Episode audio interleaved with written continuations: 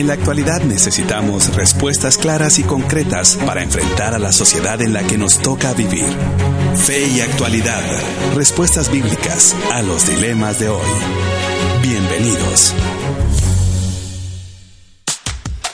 Muy buenas tardes, querida audiencia. Cuando son las 12 del mediodía, les saluda Gonzalo Chamorro y estamos muy contentos aquí en su programa Fe y Actualidad de compartir con ustedes este día que el Señor nos ha regalado y ya empieza a sentirse el cambio de clima. Ya las lluvias pues han llegado a ciertos sectores de la ciudad capital como también en los departamentos y pues agradecemos al Señor que nos da la posibilidad de apreciar y poder darle la gloria por la naturaleza que Él nos ha dado. Para mí es un privilegio presentar hoy sí, cabina completa, casa llena a nuestros queridos panelistas de su programa Fe y Actualidad. Presentamos a los profesores Nelson Morales. Bienvenido Nelson a cabina.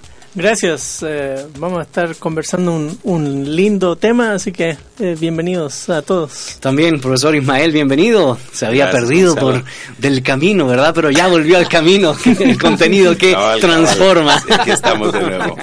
Gracias por tenerme con ustedes. Con todo gusto. Y también, pues, nuestro querido profesor David Suazo. Bienvenido, don David, a cabina de Fe y Actualidad. Gracias, Gonzalo. Qué gusto que estemos aquí y que estemos listos para el tema de hoy. Y hoy vamos a hacer una pequeña pausa de la serie que veníamos eh, desarrollando y trabajando eh, sobre el Sermón del Monte, porque vamos a retomar algo que habíamos iniciado hace un, tiempo atrás y tiene que ver básicamente con los pasajes difíciles de la Biblia. Hoy nos toca reflexionar sobre Hechos capítulo 10, sobre todo el significado de mata y come en el contexto donde eh, Pedro tiene pues una revelación, un éxtasis y el Señor le dice que mate y come. Y tiene que ver precisamente con con lo prohibido o con lo aceptable de las comidas. ¿Cómo interpretamos esas dinámicas a la luz del el Antiguo Testamento, a la luz del Nuevo Testamento y de la realidad de hoy? Así que desde ya pues te invitamos a que prepares tu lapicero, tu eh, tablet o lo que tengas a mano para poder apuntar y anotar. Y también te invitamos a que nos acompañes a través de la transmisión en la página de Facebook de Fe y Actualidad FM, la transmisión en Facebook Live, para responder la pregunta del día y tener, por supuesto,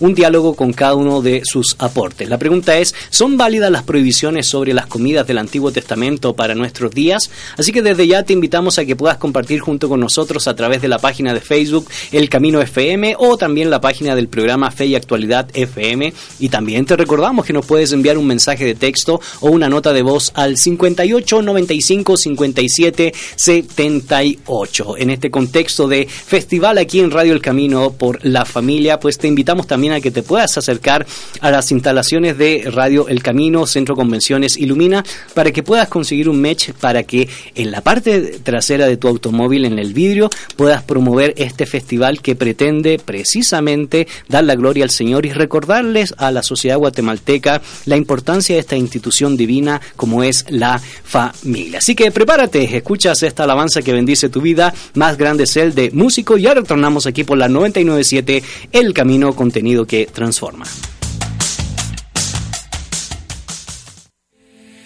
Grande, fuerte, todopoderoso, fiel amigo veces nada, nadie puede contra mí. La montaña está ahí, pero más grande.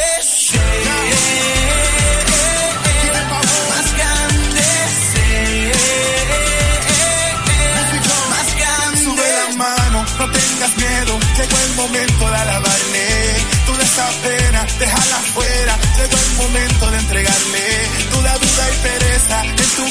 tiene que en esta hora huir. Porque en su casa, en su presencia, su amor fuerte vas a sentir. Su poder es fuerte, te hace libre, te hará vencer. Sobre la montaña pasarás porque más grande Grande,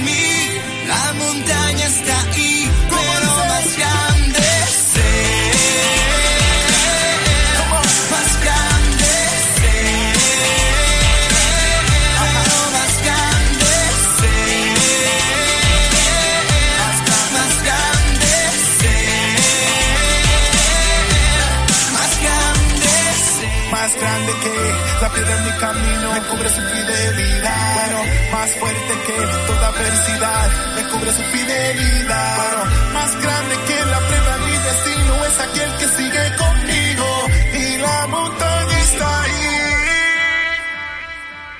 pero más grande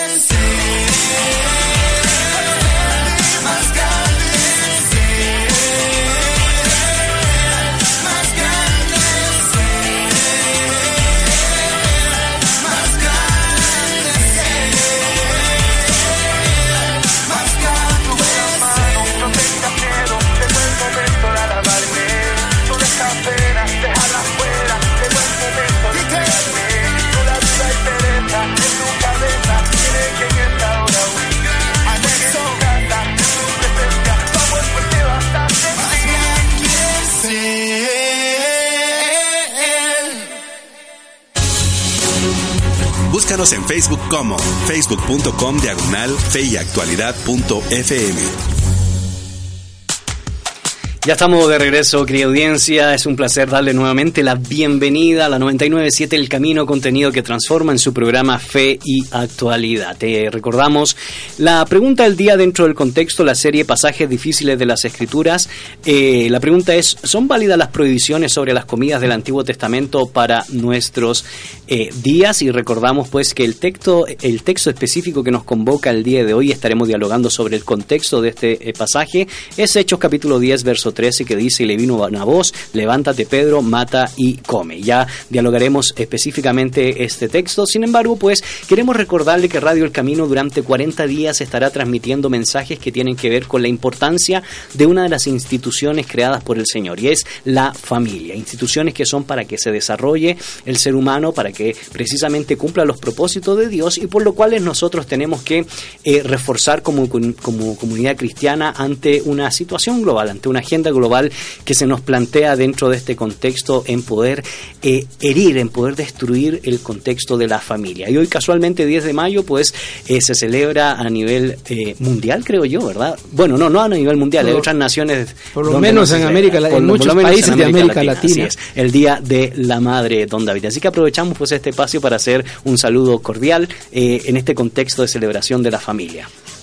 Bueno, es un placer, pues un privilegio saludar desde, desde cabina a todas las madres, todas las madres, eh, saludo a mi mamá y saludo a las mamás de ustedes eh, y a nuestras esposas que son madres también, eh, que, que Dios las bendiga y que tengan un buen día y que disfruten su, su asueto. Así es.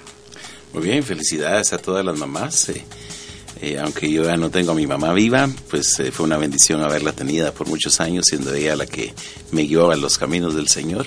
Y mis felicitaciones, eh, aparte de mis hermanas y cuñadas, en especial a mi esposa y mi suegra, y a todas las madres que nos puedan escuchar, que Dios las bendiga y utilice grandemente, en es, como he dicho, en, esa, en ese rol y papel tan importante. Muchas gracias.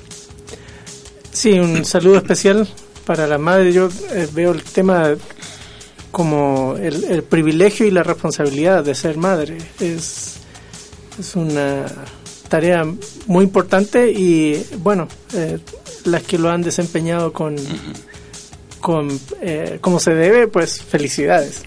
Y a las otras un, un ánimo para que imiten a las buenas madres. Así es, muchas gracias y eh, deseamos una bendición de parte de Camino y de su programa Fe y Actualidad para todas las que han desarrollado, como decía Nelson, ese privilegio de ser mamá. Sin embargo, los que nos convoca el día de hoy son, como ya habíamos mencionado, pasajes difíciles de la Biblia y nos encontramos en Hechos capítulo 10, específicamente dentro del pasaje del versículo 13, donde Pedro recibe una voz que le dice mata y come. Y dentro de este plano, pues nos va a ser muy bien explicar el contexto que está detrás, eh, don David, de lo que vamos a dialogar el día de hoy. Bueno, yo llamo a este texto de Hechos 10 uno de esos pasajes bisagras de, de Hechos 10, abre una puerta. Aquí se está abriendo una puerta que es precisamente la proclamación del Evangelio a los gentiles. Correcto. Y, y eso ya de, de por sí crea una, una- un ambiente, una situación eh, incómoda, especialmente para los judíos. Y Pedro representa aquí esa dificultad, hasta cierto punto esa resistencia a ir con el Evangelio más allá del mundo judío. Eh, como sabemos, el mensaje del Evangelio, desde que Jesús lo, lo dijo y lo expresó, es de carácter universal. Pero los judíos tenían resistencia, incluso los propios discípulos. Y este pasaje en particular es el que rompe esa resistencia. Y en ese contexto hay que entender lo que esa visión de Pedro y lo que sucede. Como que hay algo tan difícil de cambiar en la mentalidad de Pedro que el Señor tiene que recurrir a una visión, a un éxtasis eh, bien radical para abrir esa puerta. Y en ese sentido, cuando hablamos de esa mentalidad radical, Nelson, ¿a qué se debe que Pedro tuviera esa reacción frente al alimento que se le prese- presenta dentro de esta revelación? En el contexto judío del primer siglo, el tema era importante porque en, en general la comida identifica socialmente a, a uno. Es, es- uno es culturalmente, uno culturalmente es lo que come, sí. Eh, como ¿Y con aquí en Guatemala, sí. Hombre de maíz, por ejemplo, aquí en Guatemala. Es, es una cuestión muy importante. Y en el mundo judío eh, era por sobre todo una cuestión de identidad nacional. Eh, recuerden que la mayoría de judíos vivía en la diáspora y uno de los distintivos que los separaba del resto de naciones en donde fuera que estuvieran eran sus rituales de comida, qué comían, qué no. Eh, Epe Sanders en uno de sus últimos libros eh, comenta el, el- el tema de comparando el judaísmo con el cristianismo, quién está dentro, quién está fuera de la comunidad.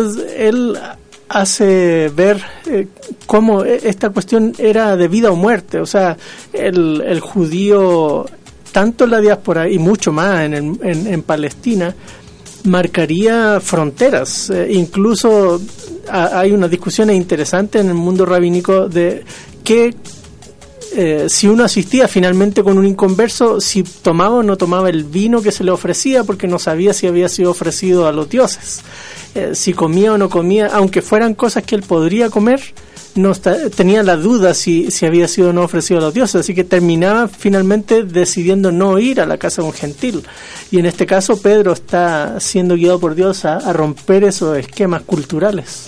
Y en ese sentido, indudablemente, profesor Ismael, hay todo un trasfondo veterotestamentario sobre cierta cosmogonía respecto a la alimentación y a la identificación cultural, como mencionaba eh, Nelson. Y antes que nos dé su opinión respecto a este tema desde, la- desde el mero Antiguo Testamento, agradecemos pues ya los comentarios y saludos que empiezan a ingresar a nuestra Oh. red social en Facebook. Fe y Actualidad FM, con la pregunta del día, ¿verdad? ¿Son válidas las prohibiciones sobre las comidas del Antiguo Testamento para nuestros días? Y recordamos que sobre todo porque en los últimos años han proliferado ciertos movimientos de carácter mesiánico que nos han llevado a poner en alta estima ciertos rituales que están emparentados con la cosmogonía del pueblo hebreo. Pero William Quiñones dice saludos desde Santa Catarina Pinula. Un Saludos, saludo William. a mis Saludos, profesores con cariño William Quiñones. También familia Cubas Pineda, saludos desde De- Nicaragua, de estimados Nicaragua. profesores. Gracias por compartir sobre este tema. Oren por mi país, bendiciones. Están en nuestras oraciones y deseamos que eh, indudablemente eh, todo pueda eh, buscar la paz en estos días. También Carlos Velázquez dice, saludos amigos, una buena programación, bendiciones en cabina. Manuel de León Blanco, eh, desde el puerto San José Escuintla, a mis ex profesores del CETECA, saludos y bendiciones. Muchas gracias por esos saludos y les invitamos a que puedan compartir sus perspectivas Respecto a eh, la pregunta del día, ¿son válidas las prohibiciones sobre las comidas del Antiguo Testamento para nuestros días? Esta es la vía de comunicación, como también nos puedes enviar un mensaje de texto o una nota de voz al 5895 5778. Profesor Ismael. Gracias, Gonzalo. Definitivamente parte de la ley en el libro de Levítico incluye todas las leyes eh, dietéticas eh, en relación con lo que podían y no podían comer los judíos, lo que se consideraba puro y lo que se consideraba impuro. Y definitivamente, eh, para ser un buen practicante, podríamos decirlo de esa manera, de, la ley judía, del judaísmo, eh, se necesitaba mantener el rigor eh, en cuanto a los alimentos. Y eso, como Nelson previamente lo ha indicado, marcaba la diferencia, ¿no? Es una, una frontera, un, un límite. Y hasta el día de hoy, eh, en el judaísmo practicante, seguramente ustedes han escuchado que ciertos alimentos tienen que ser kosher, es decir, que han sido preparados y han sido elaborados con no todo. coche, ¿verdad? No, Kosher. no. Para hacer la una gran diferenciación. Kosher. kosher, Kosher. ¿verdad? que han sido preparados de acuerdo a determinadas eh, normas Correcto. eh, que le permiten a un judío eh, tener la seguridad, la certidumbre de que determinado alimento puede consumirlo sin eh, romper eh, las, las, las leyes eh, dietéticas. ¿Y, qué implicación religiosa tenía precisamente en las leyes dietéticas de eh, Levítico? La implicación teológica o la cosmovisión religiosa que desarrolló el pueblo detrás de estas ordenanzas de carácter ritual y salubre. Muy bien, el concepto de ser un pueblo santo, apartado para Dios, es importante y en ese sentido mantener el rigor de las dietas en medio de otras tantas cosas permitía al pueblo mantener la identidad en relación con las demás naciones, quienes no habían sido llamadas a ser un pueblo separado, un pueblo aparte, un pueblo en santidad para con Dios. De esa suerte entonces que es una manera de ser conscientemente eh, una persona que vive de acuerdo a lo que Dios ha estipulado para mantener la identidad como ese pueblo escogido que tendría que ser luz, guía a las demás naciones. Una de las cuestiones que a veces no, no se entiende es eh, preguntar, es la pregunta de por qué determinados alimentos fueron prohibidos y por qué otros no. Eh, aunque no sabemos absolutamente todo el trasfondo, eh, probablemente tiene que ver mucho con las costumbres y hábitos eh, de los De pueblos los vecinos, pueblos, de los otros Sí, pueblos. vecinos. Entonces, y esa es una de las cuestiones que traeremos en su momento has- hasta el día de hoy. Eh, debe verse estas provisiones en su contexto, en su momento, hace 3.000 años, en relación con las circunstancias que se vivieron en aquel momento geográficamente distante de nosotros a miles de kilómetros, eh, históricamente distante de nosotros Miles de años. a miles de años. Es decir, eh, son cuestiones que nos mueven en el tiempo y en el espacio a otro momento, a otra situación, a otro contexto que no encajaría para nosotros. Y una de las cuestiones que necesitamos entender es que Dios es un Dios que no está ni desfasado ni desubicado Correcto. ni en el desfasado en el tiempo ni desubicado en el espacio. Es decir, e- el Dios con el que nosotros tratamos es un Dios que nos habla hoy y aquí. Y esas son cuestiones que necesitamos tomar en cuenta y definitivamente como me- mencionaba David antes, estos pasajes que son bisagra o yo diría cambios de paradigma, es decir, aquí tenemos en este pasaje un cambio de paradigma, nos enseñan que en el proceso del, de- de- del avance del Evangelio, tenemos que ver que el Evangelio debe cambiar paradigmas, eh, cambiar y transformar nuestra mentalidad para ajustarnos a las situaciones y circunstancias que vivimos. Y, y eso nos conecta, don David, indudablemente con lo que dice el profesor eh, Ismael, porque la revelación va progresando y, como muy bien expresaron, se va situando de acuerdo a las circunstancias. Sin embargo, el pasado nos sirve para poder construir un nuevo paradigma. Y esto es lo que estamos viendo acá, porque pareciera que para Pedro era muy importante el tema de la alimentación y, por extensión, la sal- salubridad y, la, y los ritos que están detrás de todo lo que ya hemos eh, comentado. Bueno, hay que entender que los eh, discípulos de Jesús, todos ellos judíos, todos ellos seguidores de la ley, todos ellos identificados como parte de ese pueblo, todos ellos. Pedro, el, en este caso el más representativo, digamos, el- la voz cantante, eh, cualquier discípulo hubiera hecho lo mismo, cualquiera de los otros eh, apóstoles hubiera reaccionado igual. En este caso, Pedro es el, el- el paradigma, el líder, digamos, que está abriendo brecha. O el más reaccionario, ¿verdad? En- eh, y, y- y en la primera parte de Hechos, eh, el protagonista eh, es Pedro, eh, es. principalmente. Eh, pero toda la narración aquí, comenzando al, al final del capítulo 9, eh, donde Pedro está en, en- en Jope, una, una ciudad, un- una ciudad costera, eh, hospedado en la casa de un, de un Simón, el curtidor. Eh, es, un- simplemente se dice eso, nada más. Y aparece una, una situación un poco inusual. eh, la, la profesión en, en ese contexto. Eh, luego aparece un, un pagano, un tal Cornelio, un oficial del ejército romano, que es descrito como buena persona. Yo digo que un judío no habría descrito a un oficial del ejército de ocupación como buena persona. Eh, y, y- y el relato lo presenta como buena persona. Y yo hasta veo aquí una especie de, como un sentido de humor de Dios. ¿Por qué comenzar la predicación del Evangelio a los gentiles con un oficial del ejército romano de ocupación? Esa sería la persona más odiada. Claro. Y si Por uno lo- piensa desde la judíos. perspectiva del nacionalismo judío que Claro. estaba en lo más ardiente Sí. en ese momento, un soldado romano era el enemigo. Sí, exactamente. Y se, le, y se le describe, se le pinta como, como un buen un buen oficial. Existe tal cosa. Sí, bueno, también eh, aparece descrito en el versículo 2 del capítulo 10 como temeroso de Dios. Así que eh, los temerosos de Dios, recuerden, era un, un grupo eh, de gentiles afín a la sinagoga, pero que no se animaban a circuncidarse. Eh, el que se circuncidaba pasaba a llamarse prosélito. Prosélito. Y el temeroso de Dios es ese que está a un, Un paso de, simpatizante. Sí, a un paso de.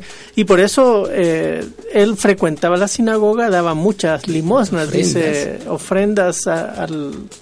O sea, tiene cierta conexión hacia Dios, solo que no se atreve a identificarse de lleno con, con el judaísmo total, radical.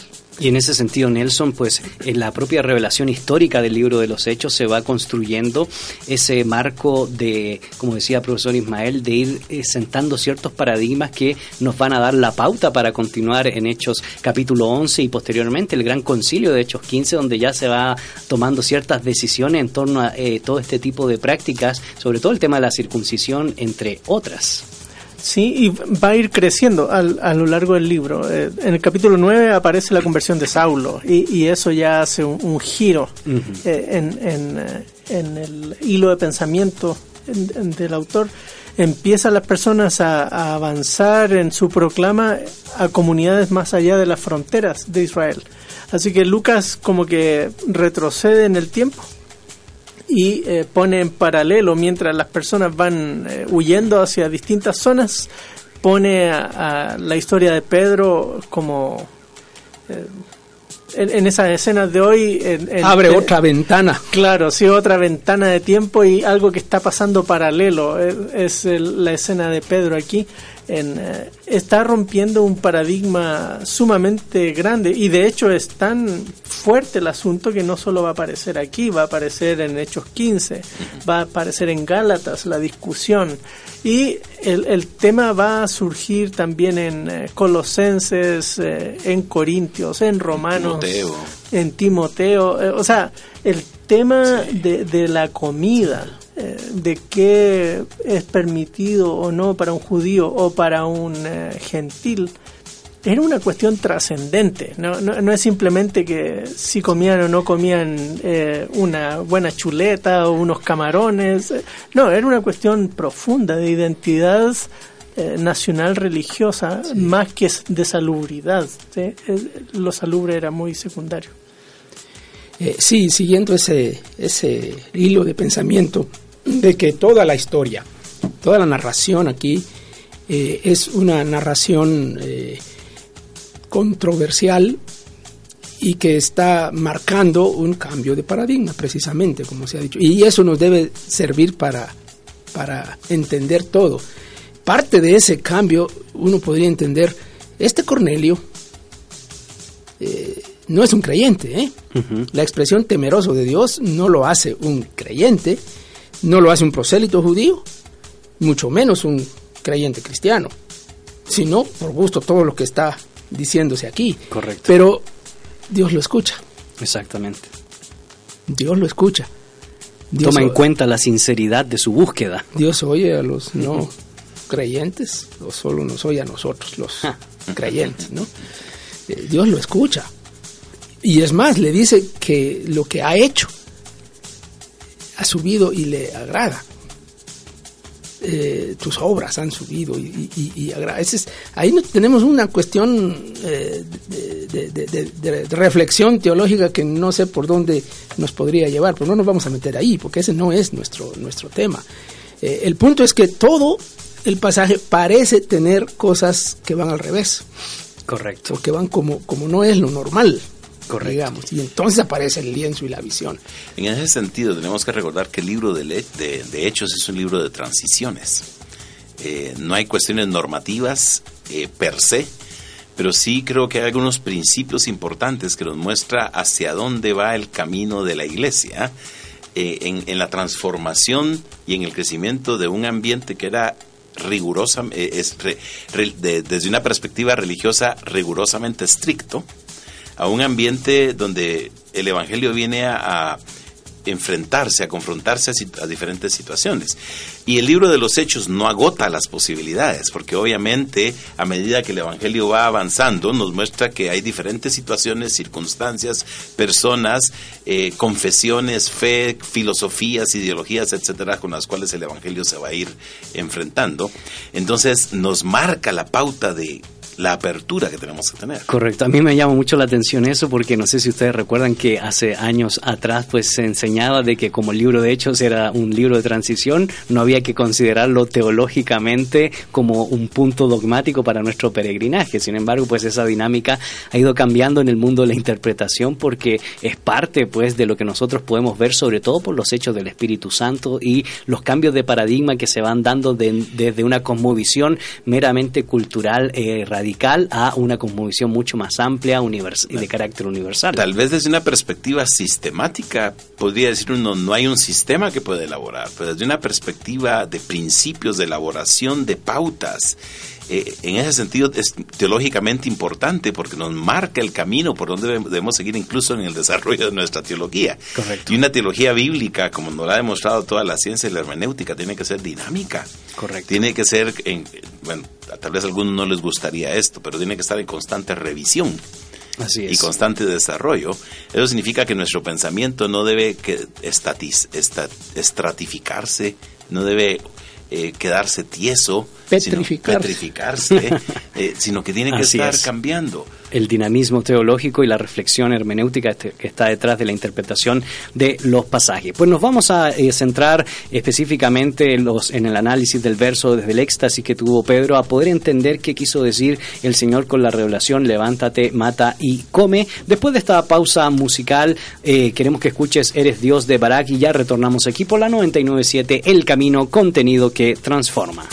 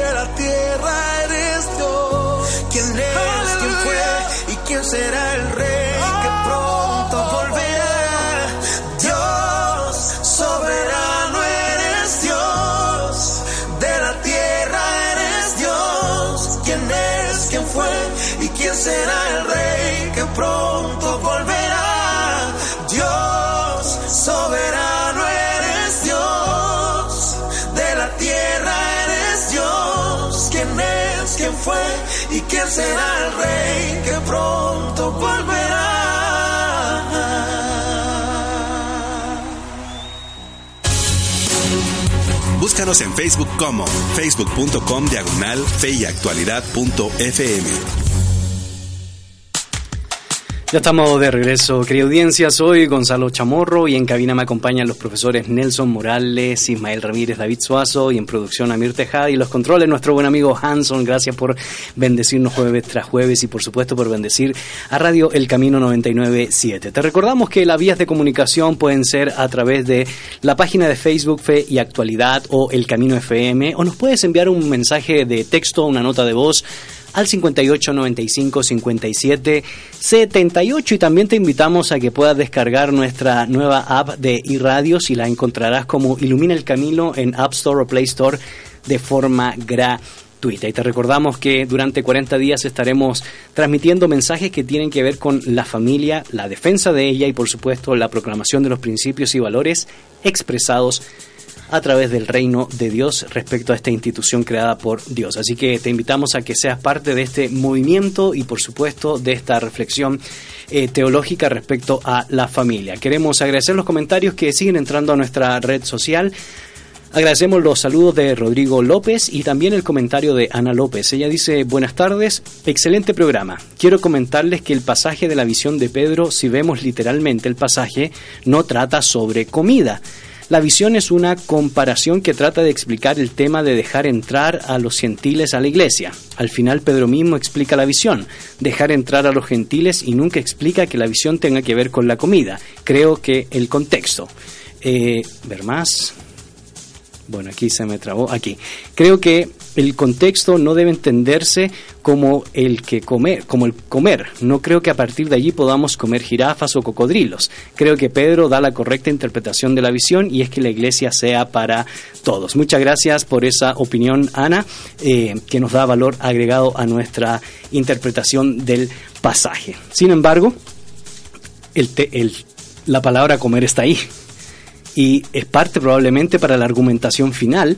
La pregunta es por qué aparece ahí el tema de comer y el tema de lo mu- mundo o lo puro, ¿verdad Nelson? Y eso nos lleva pues a comentar específicamente el contexto específico ya del pasaje en cuestión. Sí, eh, interesante comentario cultural el, de, el último porque me tocó estar en Guinea Ecuatorial y eh, esas son parte del menú eh, de exquisiteces, eh, cocodrilo, este elefante, mono. eh. así que, ¿qué significa comer? Es una cuestión de nuevo cultural. Somos lo que comemos y, y eh, este, en el contexto aquí, ah, recuerdan, hay, hay una escena. Está Pedro en Jope, por cierto, ya no recuerdo, creo que fue Howard Marshall en su comentario que dice que curiosamente, o, o no, ya me acordé, Justo González en su comentario, de hecho, dice que Pedro es eh, Pedro hijo de Jonás y él está en Jope, donde De Jonás, Jonás. también estaba eh, cuando Dios le dijo que fuera hacia los gentiles, hacia, los Nínive. eh, a Nínive. Eh, Jonás no quiso ir, pero Pedro sí va. Eh, curioso, dice él. Eh, no, hace mayor extrapolación, pero por lo menos aquí eh, lanza el, tema. Ahora, en la escena lo que tenemos es Pedro está esperando el almuerzo porque dice que tiene hambre, ¿sí? Y, es en esa escena de hambre que sale la, situación de éxtasis donde ve la visión esta de como una especie de, de manta eh, donde dentro hay animales limpios e impuros mezclados todos Pedro sumamente eh, como dicen los jóvenes hoy, sacado de onda, ¿sí? Este, ante el, eh, eh, ese... Nosotros diríamos choqueado. choqueado, ¿sí? ante esa escena y, y, le dice mata y come. Pa- Para empezar, un judío común, eh, nuestra audiencia tiene que tener eso también, tampoco mataba como eh, nos pasa a nosotros. Eh, tenía que ser eh, rigurosamente hecho el, el tema, así que normalmente buscaban al sacerdote cercano del pueblo que él hiciera los sacrificios, como tenía que hacerse.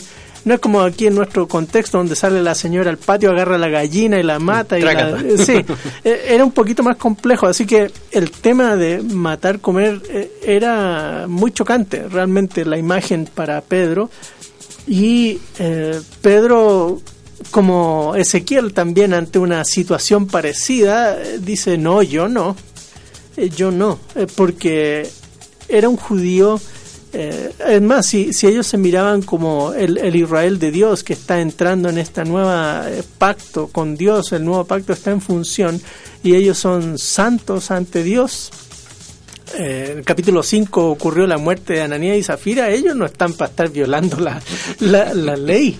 Y, y de repente Dios le- les dice eso y Pedro pues dice, no, yo no, yo no. De Y- hecho, pareciera sí. que estuviera poniéndose el parche antes de la herida, ¿verdad? Yo nunca he comido, yo nunca he tal, tal he hecho, ¿verdad? Claro, y lo que implica y ni lo voy a hacer ahora tampoco. sí, sí, correcto. Así que el tema comida sí está ahí. Eh, claro, Pedro después, más adelante, en- cuando está conversando con Cornelio, le dice, ahora entiendo. Sí. Pero inicialmente el tema para él era la comida y luego eh, lo aplica como un, un- un argumento de lo que es válido para algo pequeño lo es para algo mucho más grande. Sí. No podemos decir que, que Dios simplemente como ilustración está tomando el tema de la comida. Claro. Nuevamente vuelvo al, al- al punto de cambios paradigmáticos. Claro. Eh, el tema de la comida está ahí. Y si Dios lo utiliza como punto de partida es porque si hay un cambio de, de- hay un cambio paradigmático a, a un nivel más amplio, tiene que partirse de un cambio para- paradigmático en un punto más pequeño, podríamos decir. Eh, definitivamente el tema de la comida, aunque para el judío es fundamental, el tema de los gentiles era todavía de una Peor, implicación mayor. Claro, claro. Y es- hace un par de años antes nada más de estos hechos, eh, Jesús conversando con en una polémica de, de si lo que contamina al hombre es lo que sale o lo que entra, Jesús le dice lo que contamina al hombre es lo que sale del corazón, eh, no lo que entra. Y Marcos pone entre paréntesis, declarando limpio todos los alimentos. Claro. Eh, dirigido a un mundo romano, principalmente sus lectores eh, marcos iniciales, eh, queda claro que Jesús ya lo había hecho, solo que los discípulos todavía no caían en cuenta. Eh, Esta imagen aquí eh, sí está vinculada a la comida, aunque no es normativa de la comida. Lo va a hacer más adelante en Hechos 15. ¿Qué se les va a pedir y no? Bueno, Por lo que- tanto, don David, antes de, de que nos pueda eh, ayudar con la siguiente reflexión, eh, indudablemente eh, entendemos la opinión de nuestra audiencia de que la enseñanza final pues no recae en ciertos tipos de alimentos, sin embargo, como dice tanto el profesor Imael como Nelson, es parte del el punto central para desarrollar un Claro, argumento teológico.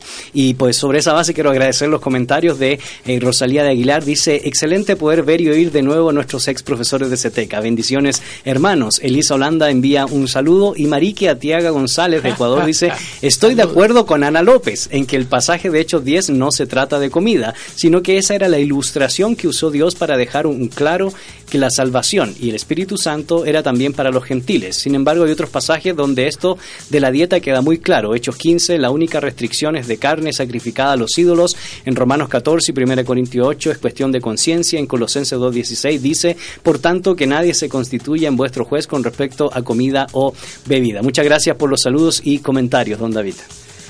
Yo lo entiendo esto como miren, una, una, una imagen así un poco, un poco fuerte. Eh, Pedro es un cabeza dura Así es. y, y lo ha mo- demostrado eh, a lo largo de su trayectoria como discípulo de Jesús. Es un cabeza dura, le cuesta eh, entender las cosas, le cuesta agarrar las cosas, incluso de las enseñanzas mismas de Jesús. Jesús hasta le dijo, apártate de mí, Satanás, en algún momento. Eh, entonces es un cabeza dura que normalmente no habría ido jamás a la casa de un gentil. Entonces Dios tiene que abrir esa cabeza dura y sacar de esa cabeza dura esas preconcepciones, esas, esos prejuicios, esas ideas culturales en general, no solo la cuestión de la comida. ¿Eh? Claro, la comida es representativa, no solo ilustrativa, es representativa de algo mucho más. Correcto. De, de- de- de ese paradigma antiguo que ahora va a cambiar. Y, y lo hace de una manera dramática, con el, el lienzo y todo.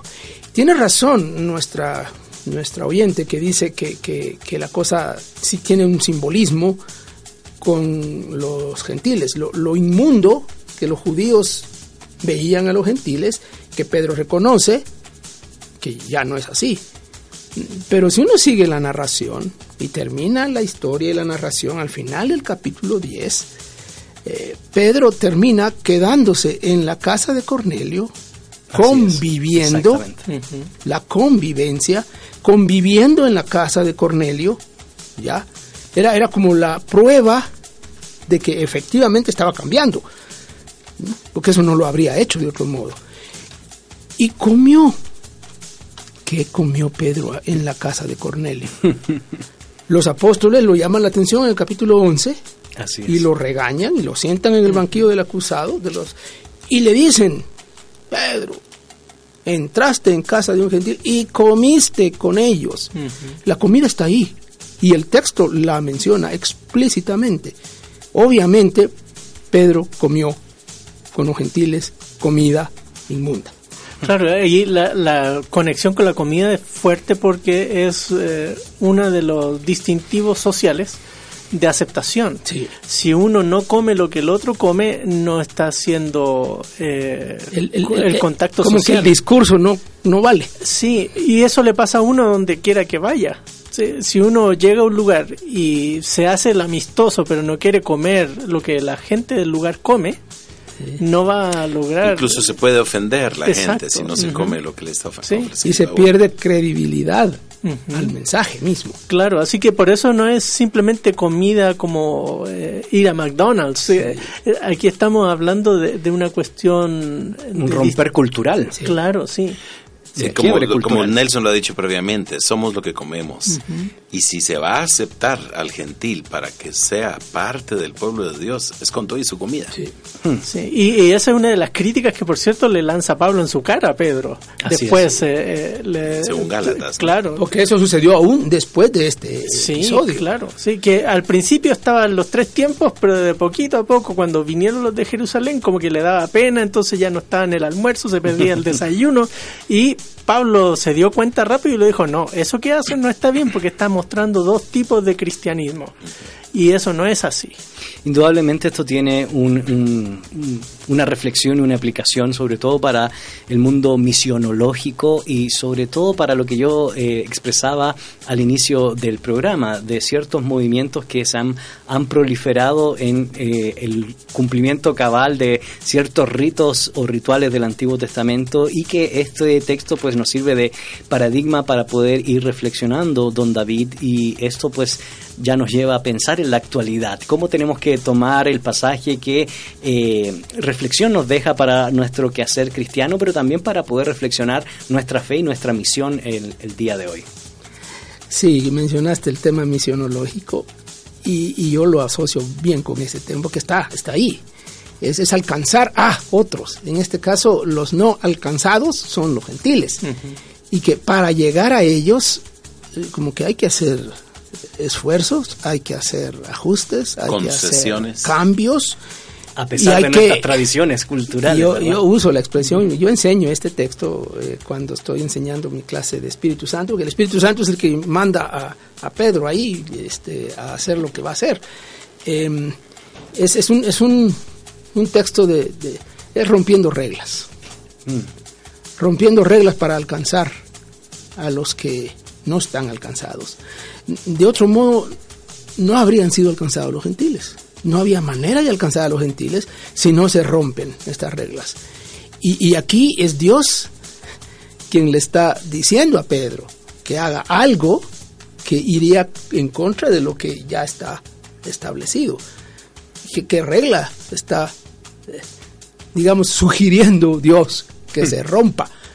Correcto. Bueno, si Dios es el que hace las reglas, Él puede cambiar las reglas también. Al final de cuentas, eso es, eso es un punto importante, porque en cierta manera el Evangelio cambia las reglas, eh, y, pero no es una cuestión arbitraria, sino que es una cuestión que tiene el aval de Dios, precisamente en estas circunstancias. Y, y de hecho se ve reflejado en el verso 15, donde dice, volvió la voz a él segunda vez, lo que Dios limpió, no lo llames tú común. Entonces está la intervención divina para poder ir dándole cierta paz a Pedro para que pueda actuar dentro del contexto del pasaje.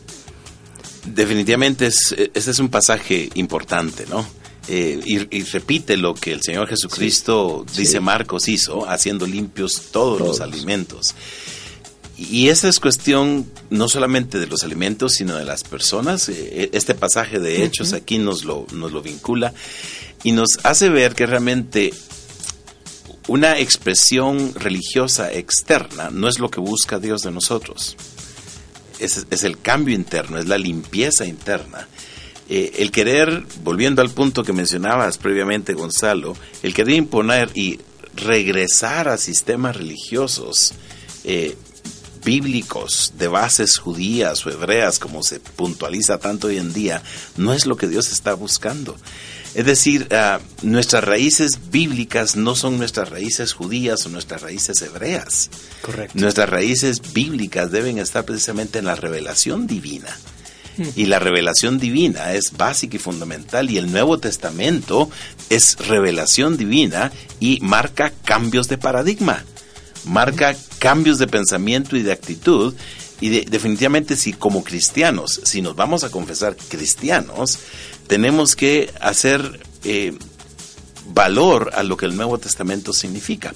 Y el Nuevo Testamento marca esos cambios de paradigma. Sí, como eh, vino a mi mente Hebreos, como empieza, ¿no? Eh, eh, Dios Habiendo. ha, ha hablado por los profetas antes, ahora nos ha hablado por, el Hijo.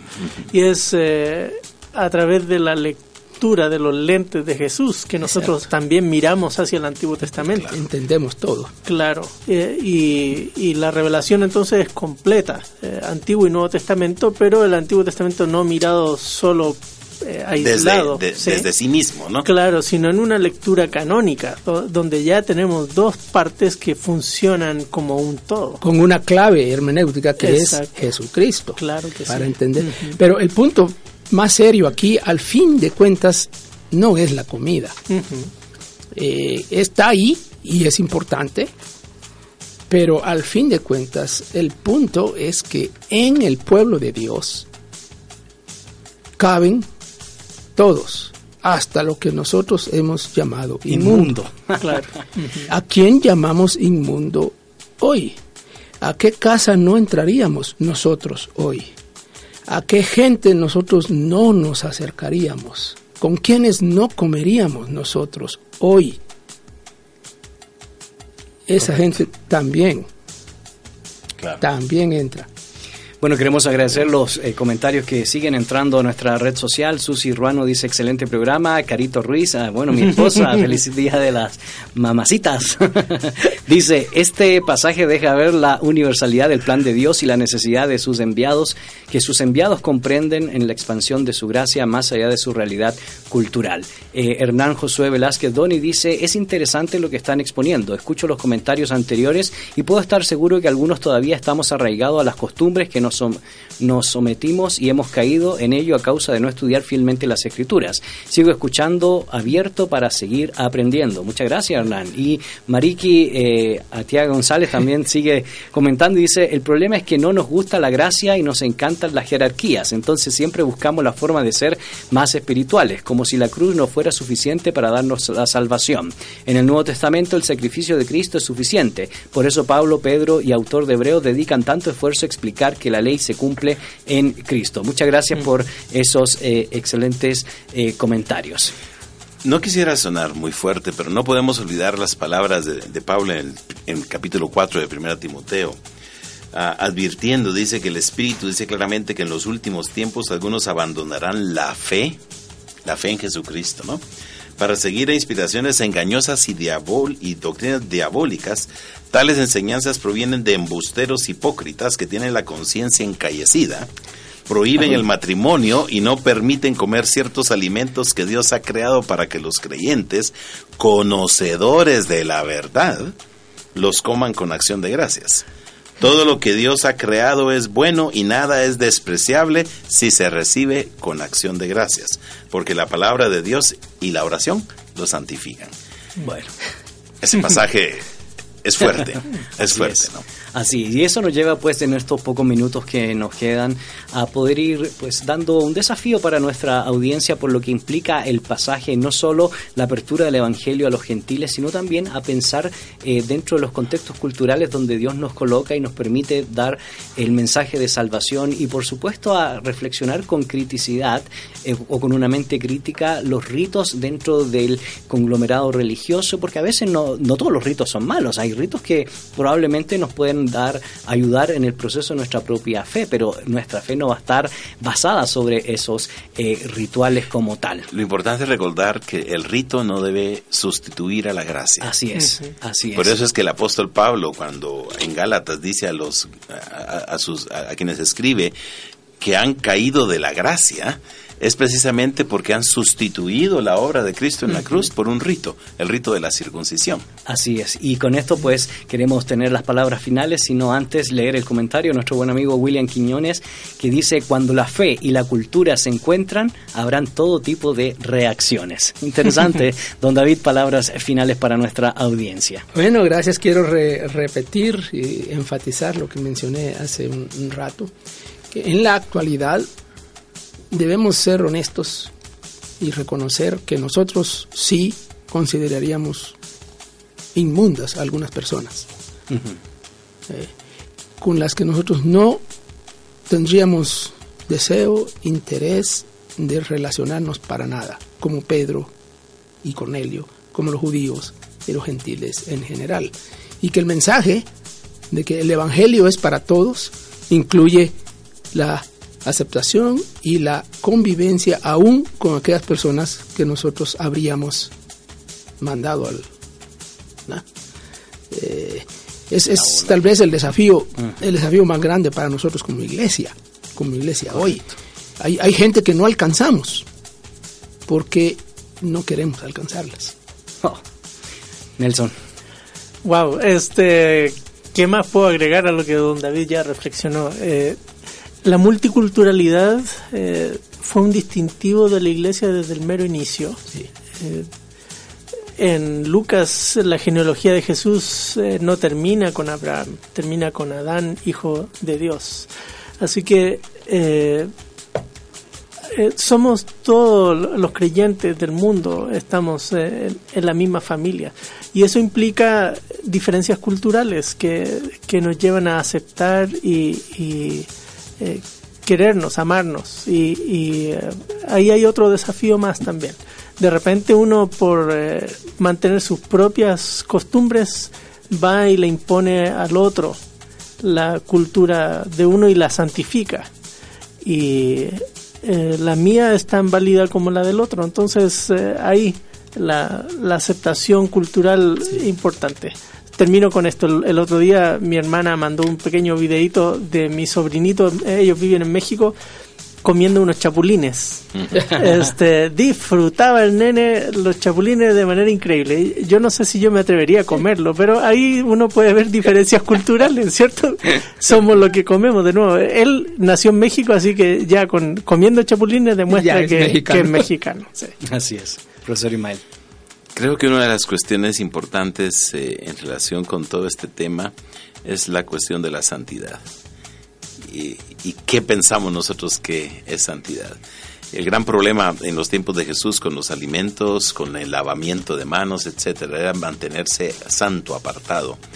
Y hemos confundido la santidad con cuestiones externas y no realmente con lo interno. Jesucristo mismo lo, lo planteó y precisamente eh, el Nuevo Testamento lo plantea que lo importante es el cambio interno. Eh, eh, la transformación interna, el apóstol Pedro habla de la necesidad de no dejarnos llevar por los deseos carnales que batallan contra el alma. Santiago dice que hay que purificar los corazones. Definitivamente. Entonces, no es lo que comemos lo que nos hace o no nos hace santos. No es con quién nos eh, contamos, relacionamos. No son las circunstancias externas eh, y esa es una de las grandes confusiones y equivocaciones que tenemos, que, lo externo, el lugar donde estemos. Hemos hecho lugares santos nosotros y, no hay un lugar más santo que otro. Eh, porque hemos caído en el error de pensar que a Dios solo se le encuentra en los lugares santos. Hmm. Eh, que a Dios solo se le busca con las comidas santas y con la gente santa. ese es un gran error nos hemos equivocado. Eh, nuestro pensamiento debe ser que Dios todo lo ha hecho santo. Dios todo lo ha hecho bueno. Cualquier lugar es, lugar, es, tan digno como el otro para adorar a Dios. Cualquier persona es tan digna de, convivir con ella porque Dios la ha hecho santa en el Espíritu. Y cualquier alimento es digno para darle vigor a nuestro cuerpo. Porque Dios lo ha hecho, lo ha hecho, lo ha hecho santo todo, ¿no? Así es, queremos agradecer las reflexiones de los profesores y también agradecer a usted, querida audiencia, que nos sintoniza jueves tras jueves al mediodía, en poder seguir compartiendo pues estas reflexiones, sobre todo la serie de gran, eh, pasajes difíciles de la Biblia, como también la serie que hemos venido desarrollando sobre el Sermón del Monte. Gracias, profesor eh, David, eh, profesor Ismael, profesor Nelson, por compartir con nosotros este día y a usted le queremos seguir invitando a que no se desconecte de nuestra programación. Recuerde 40 días de temas que tienen que ver con la importancia de la familia y debemos preocuparnos en invertir, en, proteger, eh, en invertir en educación, en algo que Dios ha creado para beneficio de la sociedad y por supuesto para darle honra y honor al Padre Celestial. Muchas gracias en producción a Mir Tejada y los controles a nuestro buen amigo Hanson que nos bendice jueves tras jueves. No se despegue de la sintonía de la 997, contenido que transforma y bendecimos desde el programa Fe y Actualidad la vida de cada uno de ustedes. Hasta la próxima.